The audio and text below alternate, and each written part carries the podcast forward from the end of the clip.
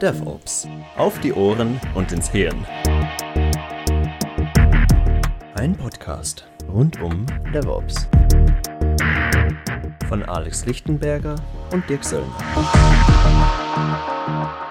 Herzlich willkommen zur sechsten Folge unseres äh, Podcasts DevOps auf die Ohren und ins Hirn. Das ist jetzt die Dezember-Ausgabe. Das Thema heute sehr spannend, DevOps und Microservices passt auch wunderbar zu unserem äh, letzten Podcast. Da hatten wir über den State of DevOps Report gesprochen und gesehen, dass eine der ganz wichtigen Voraussetzungen für erfolgreiches DevOps Continuous Delivery ist äh, loosely coupled Architecture. Und ähm, Früher haben wir immer über SOA, Service-Oriented Architecture gesprochen. Heute ist so das äh, Schlagwort Microservices im Raum. Äh, und ist so, mir geht so ein bisschen wie auch das Schlagwort Artificial Intelligence. Alle sprechen davon, aber die wenigsten wissen, ähm, wie das genau funktioniert. Also mich inklusive. Und ich denke, heute haben wir dann eben die einmalige Chance, jetzt in heutigem Podcast mit äh, jemandem zu sprechen, der sich in dem Thema bestens, also Microservices, auskennt. Also möchte ich herzlich äh, willkommen heißen den Eberhard Wolf. Äh, der Dirk wird sich dann später auch noch gleich vorstellen.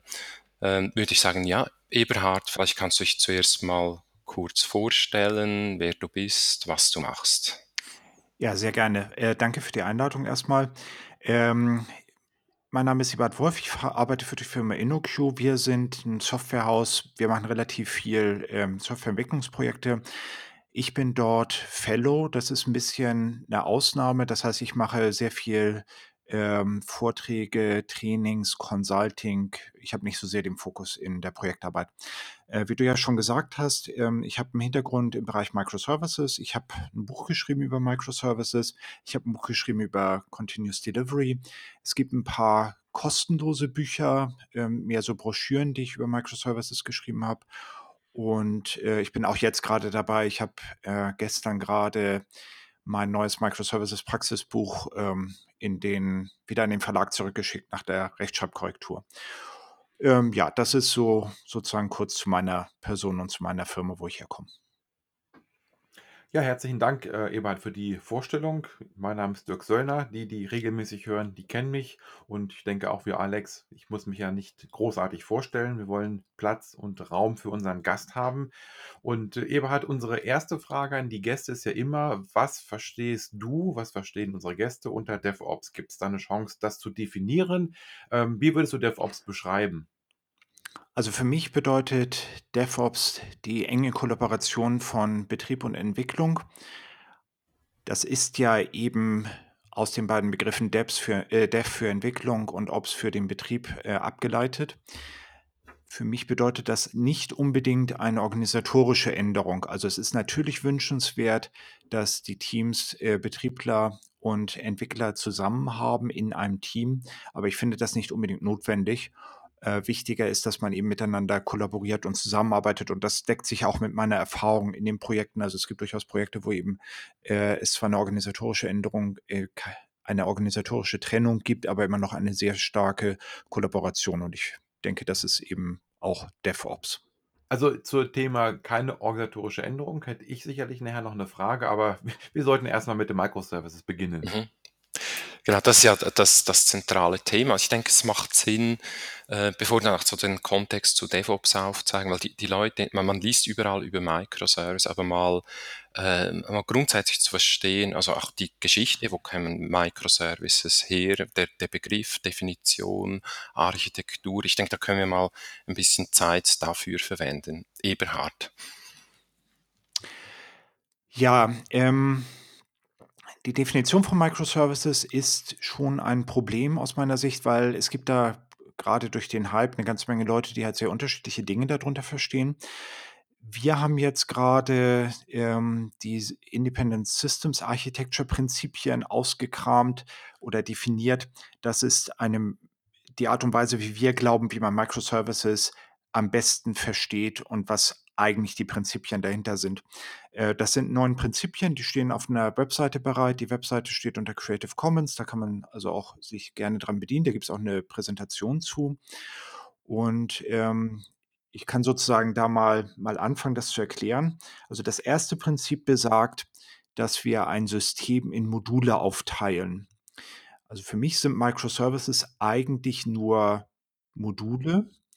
Ähm, daraus leiten sich ein paar Vorteile ab. Also ein oder ein paar, paar ähm, Erkenntnisse. Es ist zum Beispiel so, dass wir damit sagen, dass wir in der Tradition der Module stehen. Also solche Sachen wie lose Kopplung zwischen Microservices ist eben erwünscht, genauso wie das zwischen Modulen wäre. Oder auch äh, das Geheimnisprinzip. Wir wollen eben nicht, dass andere Module Microservices auf die interner anderer Microservices zugreifen. Und das andere, was da mitschwingt, was glaube ich irgendwie wichtig ist, ist, das ist eine Entscheidung für ein System. Also ich kann in einem System sagen, ich teile das in Microservices auf und nehme das als Modularisierung und in einem anderen System kann ich dann irgendwie sagen, okay, äh, ich benutze eine andere Art und Weise der Modularisierung. Das ist so das erste Prinzip. So, und wenn wir halt Module haben, ähm, das ist eine Sache, die haben wir ja schon lange ähm, in verschiedenen Variationen umgesetzt. Also wie unterscheiden sich Microservices als Module von anderen Modularisierungsansätzen? Dadurch, dass die Module mindestens separierte Prozesse, aber heutzutage typischerweise Docker-Container sind.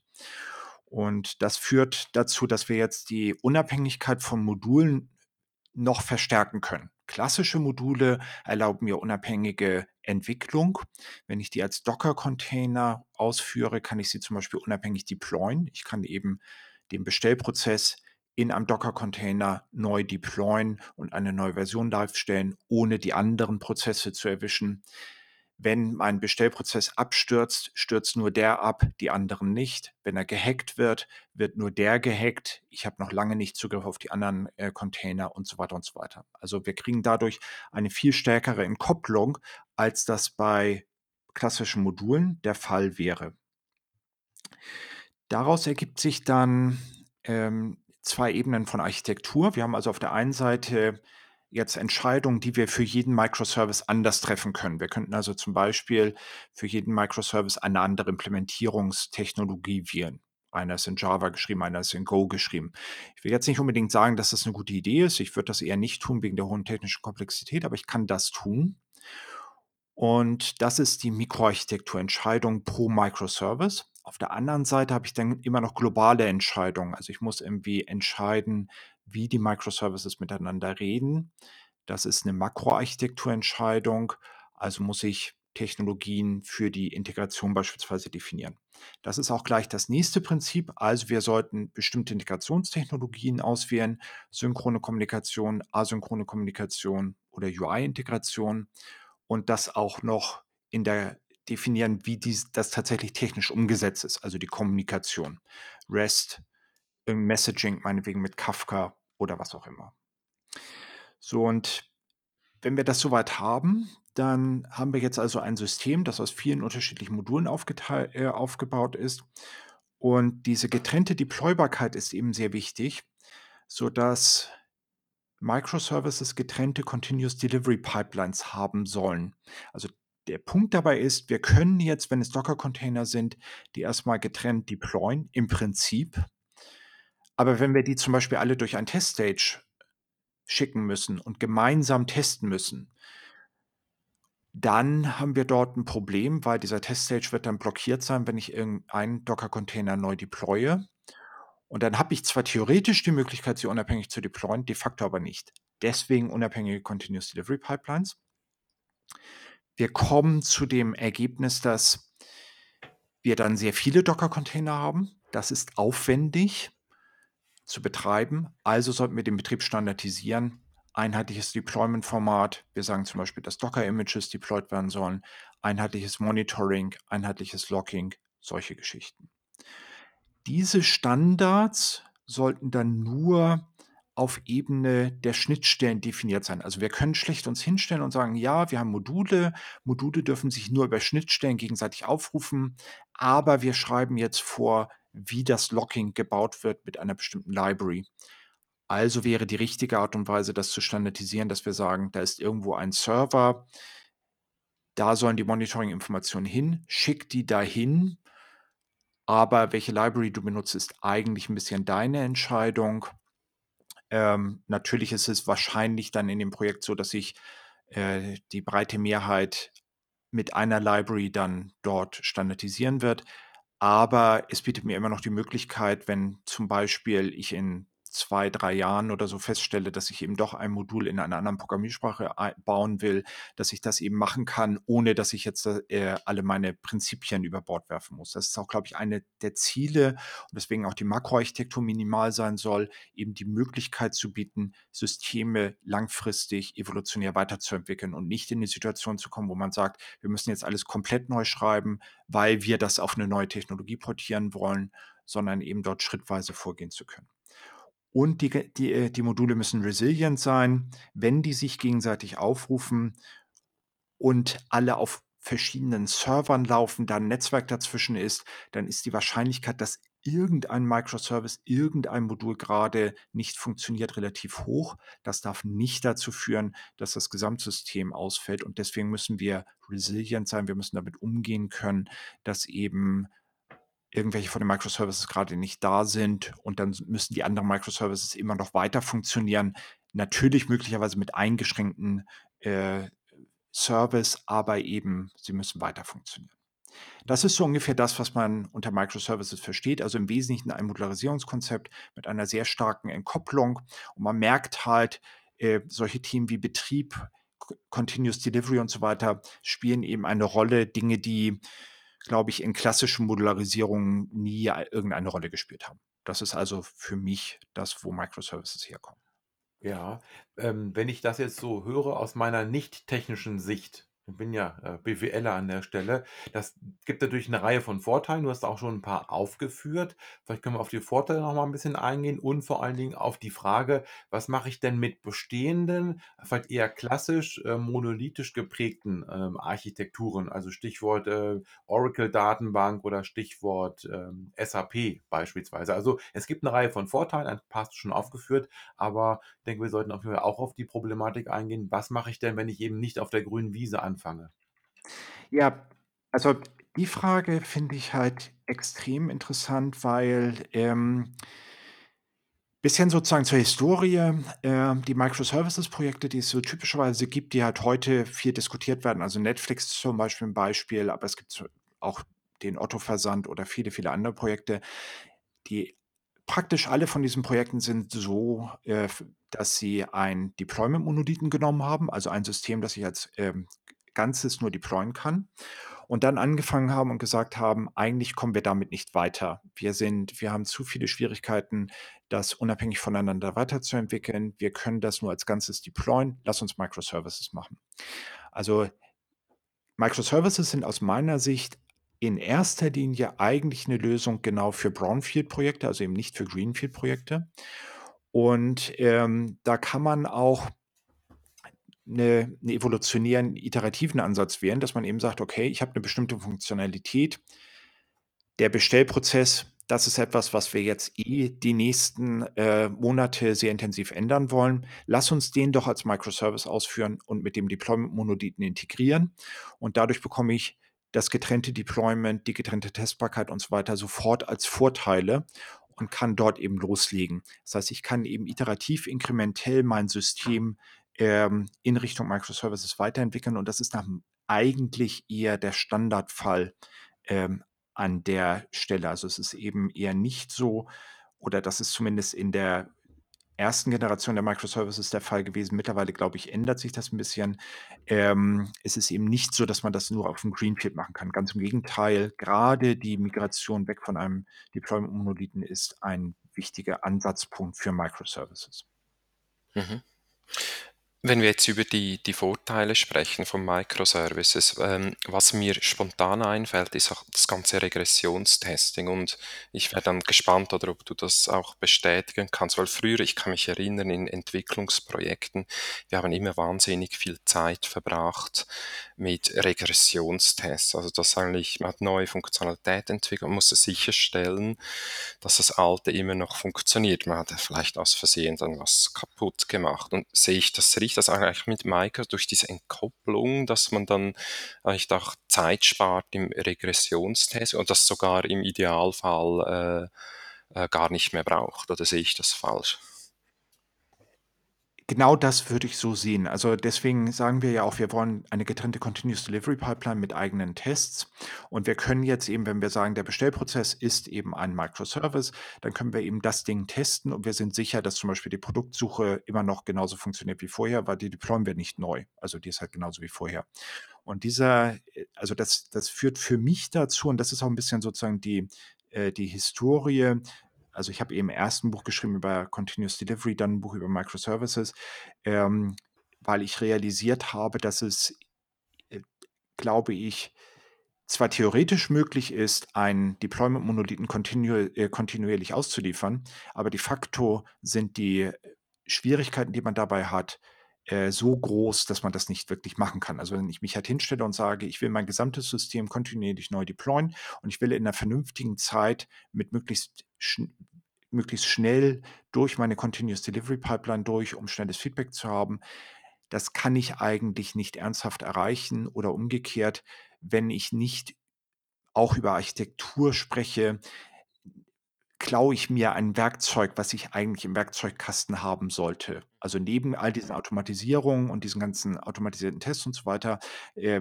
ist eben das Werkzeug, lass uns in der Architektur was tun, lass uns kleinere Module bauen, die wir getrennt deployen können, was eben Microservices sind, glaube ich, ein ganz wichtiges Werkzeug genau für Continuous Delivery. Und wie du halt richtig sagst, eben zum Beispiel, um äh, den Testaufwand erheblich zu reduzieren, aber auch zum Beispiel das Deployment einfacher zu machen und so weiter. Mhm. Das, da gibt es ja dann, äh, wie, bin ich auch gespannt, wie du das siehst, also den Kontext, sagen wir jetzt, zu agiler Entwicklung. Äh, ich sage, ich bin selber, wie, wie auch der Dirk, jetzt nicht so der, der Techniker, Softwareentwickler, aber viel mit Agile Coaching zu tun und dort ist also das Prinzip oder kleine Scheibchen und dann die zum Beispiel User Stories ein, äh, ein Prinzip ist ja, dass die untereinander möglichst unabhängig sein müssen und äh, gleich eigentlich wie auch Prinzip dann darunter liegend die Technologie. Also könnte man dann irgendwie sagen, dass auch die User Stories darunter liegen, dass man da das entsprechend auch äh, kann in den Microservices spiegeln. Ja, genau. Also ähm, es gibt für mich da einen Synergieeffekt zwischen dem agilen Ansatz und den Microservices. Ähm, das Optimum, also das, was wir was man anstreben sollte, wäre, dass ich eben eine User Story mit einem Team in einem Microservice umsetze. Ähm, und also nicht? Der Kunde kommt durch die Tür, der Kunde sagt, ich möchte gerne den Bestellprozess ändern. Dafür gibt es ein Team, das das tut. Und dieses Team würde dann an dem Microservice-Bestellprozess arbeiten, diesen Microservice ändern und deployen. Und äh, das hat verschiedene Vorteile. Ein Vorteil ist, ähm, ich habe keine große Projektorganisation mehr. Also ich habe im Prinzip jetzt ein Projekt, das sich um den Bestellprozess kümmert. Ich habe ein anderes Projekt, was sich um die Pro Produktsuche kümmert und die arbeiten relativ getrennt voneinander. Das heißt, die können eben getrennt voneinander Features implementieren und äh, getrennt voneinander äh, Dinge umsetzen. Das reduziert das Risiko, weil ich weniger Abhängigkeiten habe und äh, macht die gesamte Organisation einfacher. Also wenn man sich so Modelle ansieht für die Skalierung agiler Prozesse, die haben halt manchmal sowas wie so ein Release-Train, wo sie sagen, wir müssen ja am Ende alles gemeinsam deployen und releasen. Genau das ist jetzt etwas, was wir durch diesen Architekturansatz eben an der Stelle ähm, eliminieren. Die andere Sache ist, äh, wir wollen ja eigentlich unabhängige, äh, selbstorganisierte Teams haben. Und das können wir durch Microservices unterstützen. Wir haben sowieso schon eine fachliche Teilung, so ist zumindest die Hoffnung. Also wir hatten halt den Bestellprozess und wir hatten halt die Produktsuche und haben eine fachliche Teilung mit fachlich getrennten Stories. Aber wir haben auch eine technische Teilung. Das heißt, dass die, äh, der Bestellprozess jetzt sagen kann, okay, wir sehen halt, äh, wir haben hier ein Problem mit irgendeiner Library, lass uns die neue Version dieser Library in unser Microservice reintun. Wenn wir nicht Microservices hätten, müssten wir jetzt ein Meeting machen, müssten halt mit allen diskutieren und sagen, ja, wir wollen diese neue Library, ähm, sieht irgendjemand Probleme, wie testen wir das? Das ist jetzt etwas, was wir alleine entscheiden können. Wir könnten sogar sagen, wir ändern die Implementierungstechnologie komplett. Da hatte ich aber schon gesagt, das ist etwas, was man vielleicht mit Vorsicht genießen sollte, aber auch das können wir tun. Das heißt, wir haben neben der fachlichen Unabhängigkeit durch diese Architektur auch noch eine Unabhängigkeit bei den Releasing und außerdem bei den technischen Entscheidungen. Und dadurch kriegen wir eben damit ähm, eine agile Vorgehensweise äh, besser umgesetzt oder äh, eben unterstützt in der Architektur. Ähm, Ebert, hättest du mal noch mal 'n Beispiel dazu? Weil das klingt wirklich sehr, sehr interessant und, ähm, ja, Alex und ich sind ja eher so auf der, äh, Team und Organisationsebene unterwegs und da gibt's, wie ich finde, häufig genau diese diese Schwierigkeit, dass die Teams, die organisatorisch getrennt sind und organisatorisch wirklich unabhängig sind, die dann aber wieder doch technisch eingeholt werden. Also, hast du vielleicht irgendwo Beispiele dafür, wo ein Vorteil auch auch für eine, ich sage mal, für eine agilere Arbeitsweise durch Microservices, äh, erreicht wurde? Ja, das sind Dinge, die eigentlich, ähm, ganz typisch in in Microservices-Projekten halt realisiert sind. Also, ähm, in dem einen Projekt war es eben tatsächlich so, dass halt von Änderung bis Software ist in Produktion am Ende ungefähr 20 Minuten vergangen sind, was ich halt erstmal sehr gut finde. Und, ähm, auch dort ist auch tatsächlich eine relativ hohe Unabhängigkeit, ähm, organisatorisch sozusagen erkennbar gewesen. Also, es war dort so, dass, ähm, wir erreicht haben, dass noch nicht mal mehr ein großer Überblick über das Gesamtsystem notwendig ist, sondern wir tatsächlich, äh, sehr getrennte Einheiten hatten, die jeweils nur einen Teil, äh, des Systems weiterentwickelt haben, also eben basierend auf Geschäftsprozessen. Und das hat sich halt für mich daran manifestiert, ähm, dass wir an einer Stelle jemand eine neue Führungskraft halt einarbeiten mussten. Und wir haben das halt gemacht, indem wir dann jeweils Experten für die verschiedenen Bereiche uns geholt haben. Also wir hatten gar nicht jemanden, der jetzt sagen konnte, okay, das System funktioniert so, sondern wir hatten Leute, die halt in den verschiedenen Bereichen wussten, wie das funktioniert. Und das zeigt eben genau diese Unabhängigkeit, die Selbstorganisation und diese ganzen Effekte, von denen ich dort gesprochen habe. Ähm, wenn man sich anschauen will, so, sozusagen, das sind jetzt Projekte und Erlebnisberichte. Das Problem ist halt, was sind Dinge, die man halt tatsächlich nachvollziehen kann. Ich glaube, was man sehr gut nachvollziehen kann und wo man halt auch viel lesen kann, ist eben der Otto-Versand. Die haben einen ausführlichen Blog, wo sie das äh, darstellen. Und das ist halt auch deswegen spannend, weil eben die Neugestaltung des ähm, Shops für sie halt eins der ganz wichtigen Projekte ist. Und da sieht man relativ viel äh, Success Stories, wie sie es genau gemacht haben, wie sie es aufgeteilt haben und so weiter. Bedeutet nicht, dass das die einzigen sind, also ganz im Gegenteil, aber da kann man das, glaube ich, gut nachvollziehen. Du hattest ja vor, vor, vor fünf Minuten also ganz kurz erwähnt, Bestellprozess. Also ich möchte vielleicht nochmal nachhaken, eben so ein Microservice, wie, wie Beispiel, oder wie, wie, wie könnte das praktisch aussehen? Ist es so ein Bestellprozess und dessen Abbildung im System mit modular, mit klaren APIs rund. Wäre das ein Beispiel für einen Microservice? Also ich glaube, da muss man jetzt differenzieren zwischen, was ist ein Microservice sozusagen definitorisch und das ist sehr breit. Also wenn man sich jetzt die Definition sozusagen nochmal äh, überlegt, äh, das könnte jetzt auch einfach nur ein Ding sein, was zum Beispiel äh, Rechnungsnummern generiert. Das wäre ja auch etwas, was ich getrennt deploye und so weiter. Ähm, das ist aber also das ist tatsächlich der Definition geschuldet, die eben solche Dinge auch erwischen so äh, eben abdecken soll. Das ist eine sehr generische Definition, um eben den Begriff Microservice vernünftig zu äh, äh, zu definieren. Wenn es um die fachlichen Geschichten geht, durch die Microservices-Diskussion ist, ähm, wieder eine Diskussion entstanden rund um rund um das Thema Domain-Driven Design. Domain-Driven Design ist eine Sache, die auf das gleichnamige Buch zurückgeht und mittlerweile, glaube ich, fast 15 Jahre alt ist. Und in Domain-Driven Design gibt es eine relativ spannende ähm, Sache, die, glaube ich, wir am Anfang bei Domain-Driven Design gar nicht so verstanden haben. Das ist die Idee von Bounded Context. Also die Aussage ist, wenn ich ein System habe und da versuche etwas fachlich zu modellieren, ist das fachliche Modell nur in einem bestimmten Bereich gültig. Wenn wir das jetzt auf dieses Beispiel äh, runterbrechen, in der Produktsuche interessiert mich von einem Produkt Farbe, Größe, sicher auch der Preis. Ich will Bilder haben. Also ich habe dort ein Modell, das ungefähr so aussieht. Wenn ich das bestelle, interessiert mich vielleicht nur der Preis und nur ein kurzer Titel.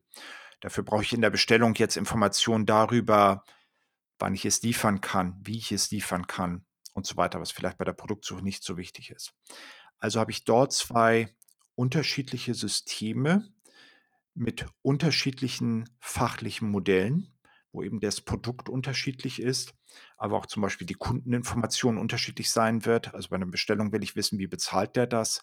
Äh, bei der Produktsuche will ich vielleicht wissen, welche Präferenzen hat er, was sind Dinge, die er eben gerne sich anschaut.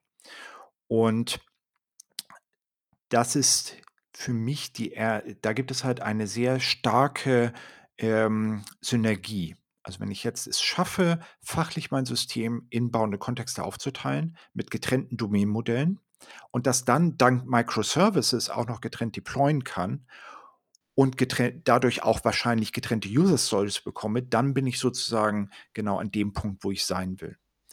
Und das ist dort also die Aussage in Bezug auf die fachliche Aufteilung und äh, die Ideen, die dahinter stecken. Ähm, vielleicht noch, weil du sagtest, ähm, und am Ende kommt da halt irgendwie oben eine API raus. Das kann man auch wieder so machen. Natürlich kann ich jetzt sagen, ein Microservice hat eine API. Aber was hält mich jetzt davon ab zu sagen, naja, der Bestellprozess, der stellt am Ende ein paar Webseiten dar und die Produktsuche auch. Warum baue ich nicht eine Webanwendung, die jetzt auch die äh, Oberfläche darstellt? Wenn ich das so mache, dann habe ich den Vorteil, dass in meinem Microservice nicht nur die fachliche Logik, sondern auch die Darstellungslogik drin ist. Und das führt dazu, dass eben praktisch jede beliebige Anforderung, die jetzt sich auf die Produktsuche oder auf die Bestellung bezieht, eben in einem System gebaut werden kann. Und das ist die Idee von den Self-Contained Systems, also Microservices plus Weboberfläche plus Bounded Context. Das ist das, was wir äh, als Self-Contained Systems äh, bezeichnen. Und das ist eine Möglichkeit, dann noch eine sehr viel stärkere Unabhängigkeit zu bekommen. Und das ist auch das, was ich eigentlich empfehlen würde, um so eine Architektur, äh, eine Architektur zu entwerfen. Okay, das heißt, wenn ich das jetzt für mich mal so interpretiere und übersetze, heißt es eigentlich, ähm, ich habe die Spezialisten und die Fachlichkeit eben wirklich in den kleinen Teams.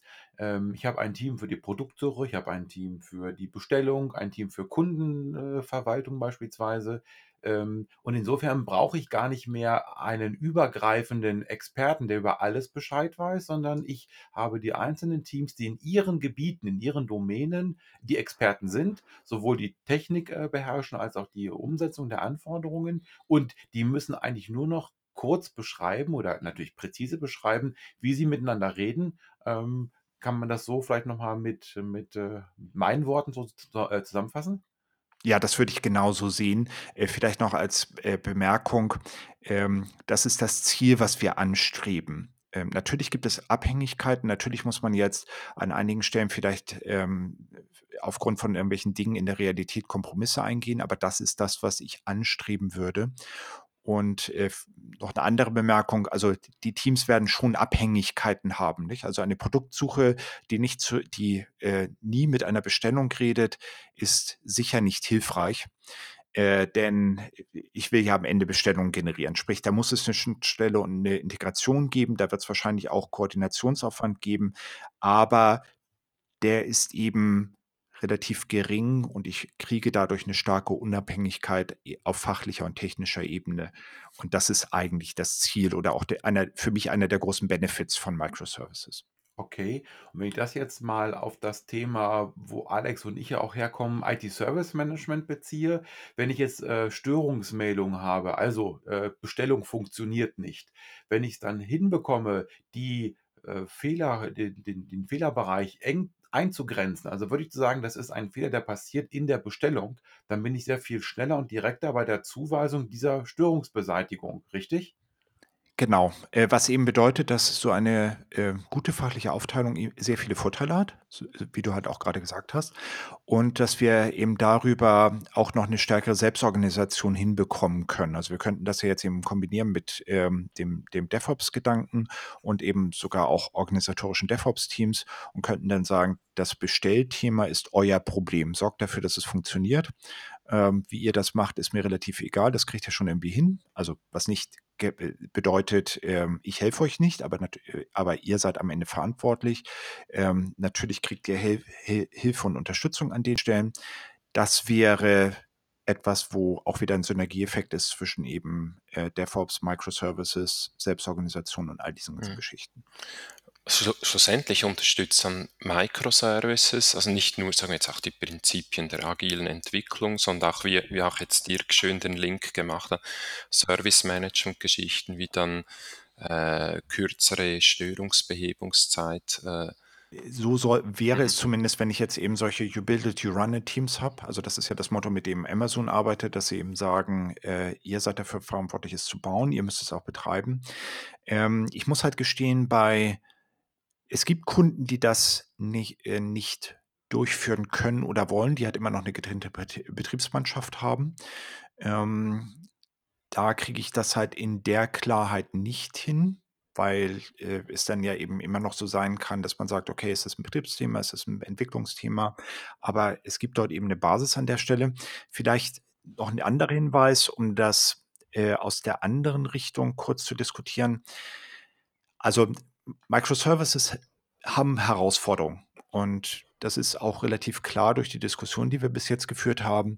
Ich sage halt, wir haben pro Modul in unserem System einen Docker-Container und einen Prozess.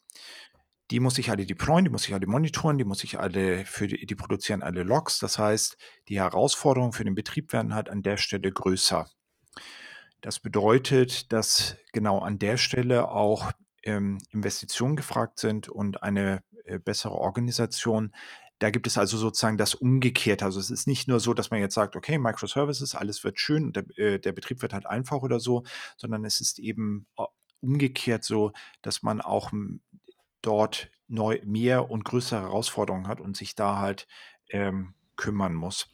Äh, das ist glaube ich, auch einer der Gründe, warum es heutzutage so ist, dass man eigentlich kaum noch auf eine Entwicklerkonferenz gehen kann, äh, ohne dabei über Infrastrukturthemen was zu hören. Also solche Sachen wie Docker äh, oder Kubernetes oder so sind ja Themen, die eigentlich Infrastrukturthemen sind und die man klassisch im Betrieb ver verortet hätte.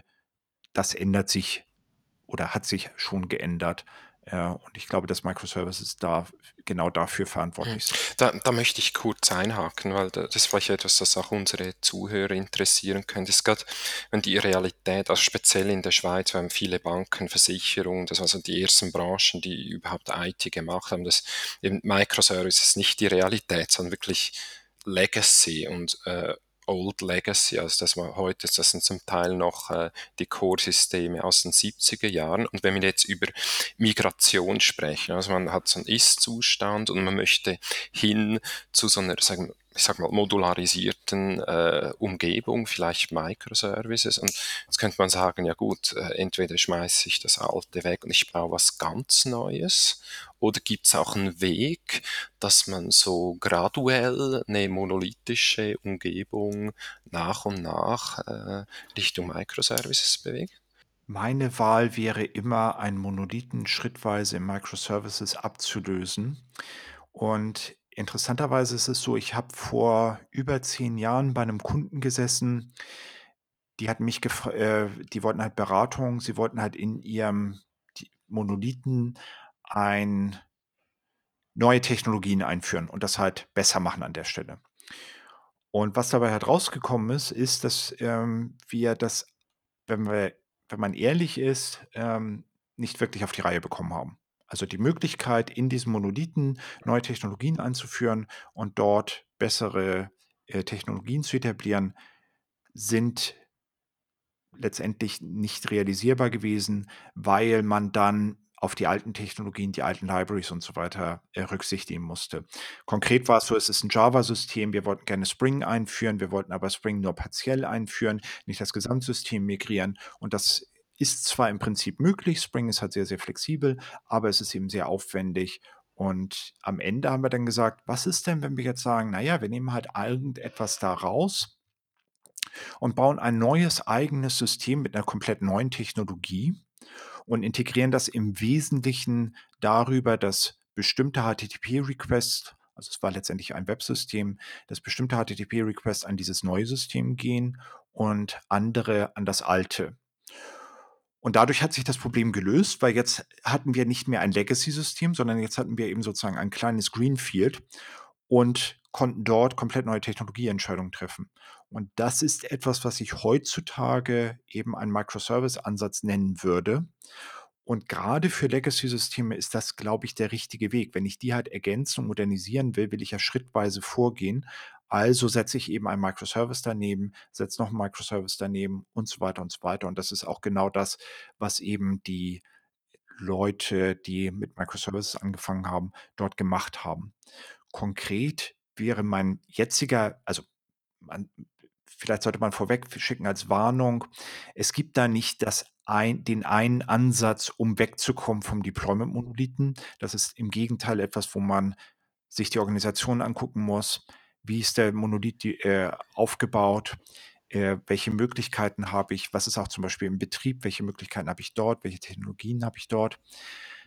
Aber mein erster Ansatz wäre zu sagen, ich versuche einen Bounded-Kontext zu identifizieren, den komplett rauszunehmen, rauszulösen, dort einen Service zu etablieren und dann äh, schrittweise halt die nächsten. Und den Bounded-Kontext würde ich auswählen anhand von Risiko, also eine Newsletter-Registrierung beispielsweise ist vielleicht nicht besonders komplex und wenn sie ausfällt, ist es auch nicht schlimm. Also will ich vielleicht eine Newsletter-Registrierung oder eben etwas, wo ich eh sehr viel ändern muss.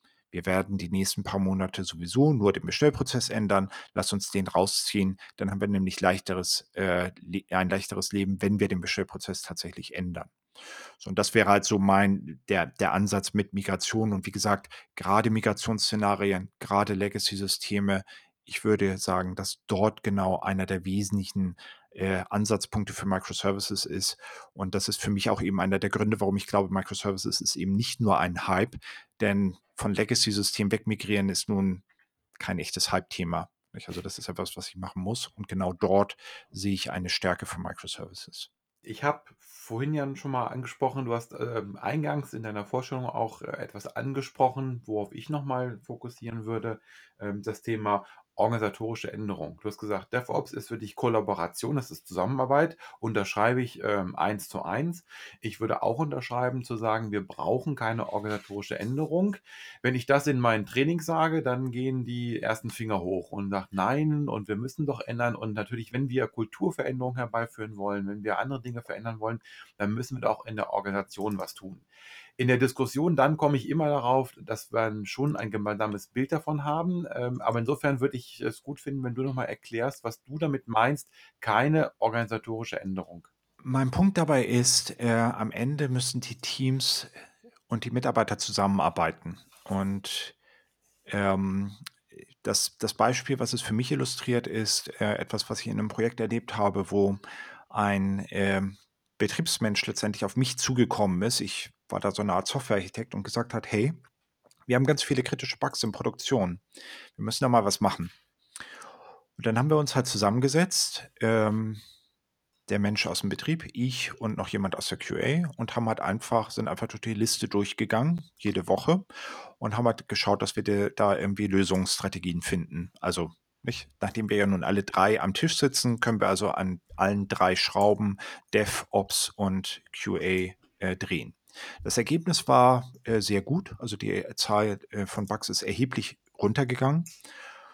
Und das ist für mich ein Beispiel von, wir haben es halt gelöst, wir haben gemeinsam kollaboriert und haben darüber äh, das Problem ähm, gelöst, ohne dass wir jetzt irgendwie dort ähm, eine organisatorische Änderung gemacht hätten. Natürlich wäre es vielleicht gut gewesen, wenn wir alle ein Team gewesen wären und in einem Raum gesessen hätten, aber ich finde das nicht unbedingt notwendig.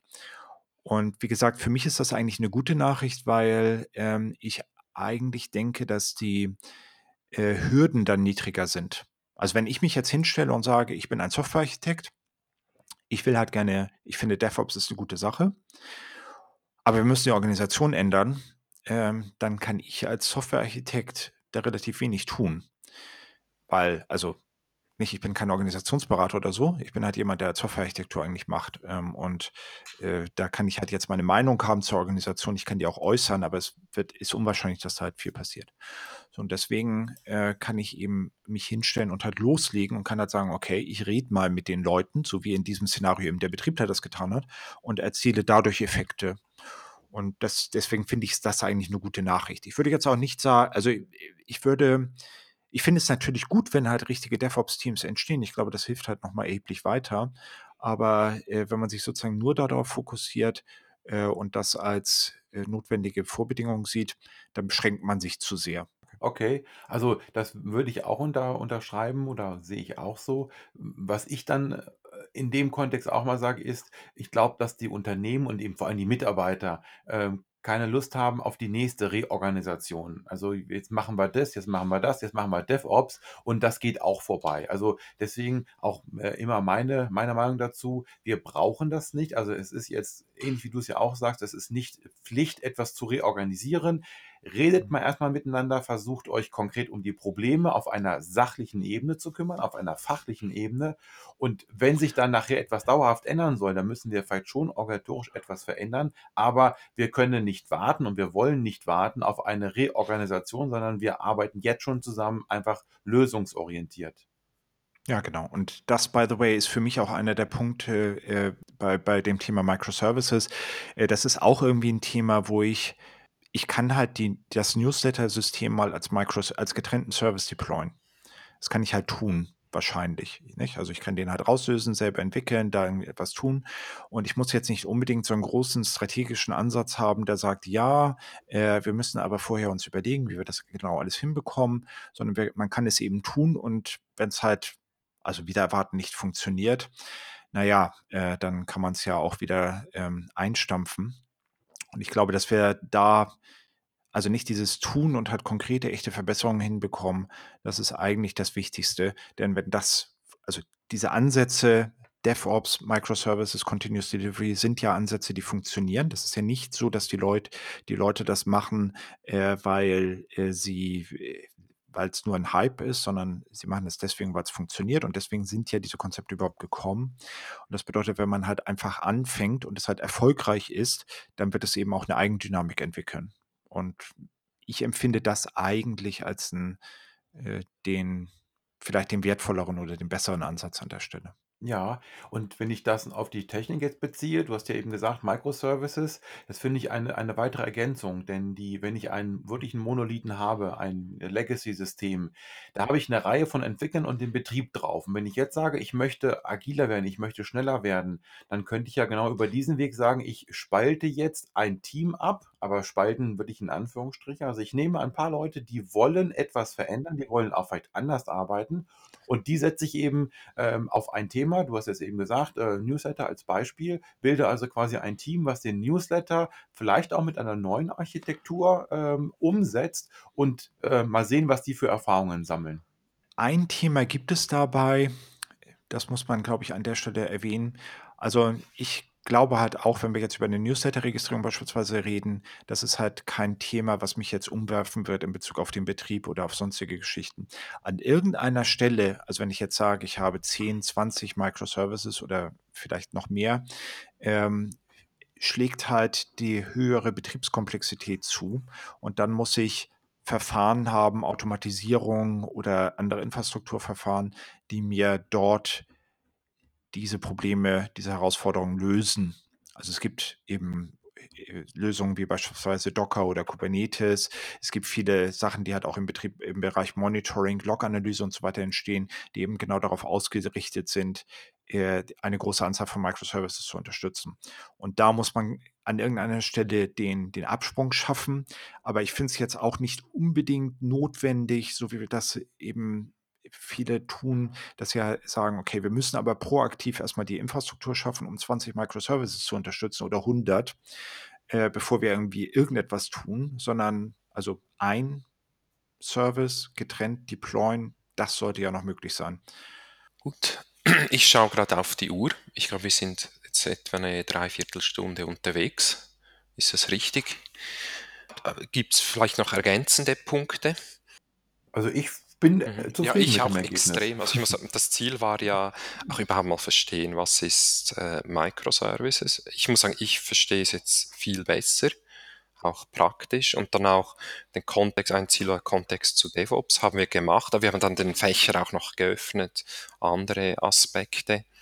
Äh, also an dieser Stelle herzlichen Dank an Eberhard. Das war, war ja, vielen Dank für die, Einla äh, für die Einladung und mhm. für äh, das Gespräch. Ja. Das, äh, dann mhm. würde ich sagen, ähm, ja, vielleicht noch ankündigen, äh, den nächsten Podcast. Ähm, diese Ausgabe ist jetzt die Dezember-Ausgabe, das heißt, für den Januar haben wir geplant den Tobias Weimann. Er ist der Head äh, DevOps Transformation bei der Swissery. Das ist eine der größten Rückversicherer der Welt und die sind ja, inmitten einer DevOps-Transformation, also wird da hm, diesen Transformationsbericht machen. Ich denke, das wird auch ein ganz spannendes Gespräch.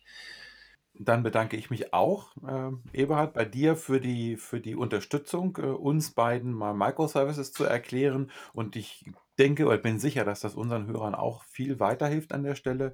Ähm, wir werden natürlich sicherlich auf unseren Webseiten jeweils, Alex, du bei dir, devops.ch und ich bei meiner Webseite devops.de.de wenn wir sicherlich noch ein paar Links auf die Bücher von dir einstellen, ähm, Eberhard, auf andere nützliche ähm, Webseiten auch vielleicht. Also insofern lohnt es sich auch dann auf die Webseite zu schauen, auf die Webseiten, nicht nur auf den Podcast zu hören. Und ja, ich bin dann auch gespannt, was wir dann beim nächsten Podcast ähm, rüberbringen. Das ist dann wieder mehr organisatorisch und kulturell. Und insofern fand ich es schön, dass wir heute auch die Technik mal dann zu Gast hatten. Natürlich mit den organisatorischen ähm, Auswirkungen an der Stelle. Kann man ja eigentlich kaum noch trennen an der Stelle. Also, vielen Dank und ich sage mal von mir auf Wiedersehen. Auf Wiederhören.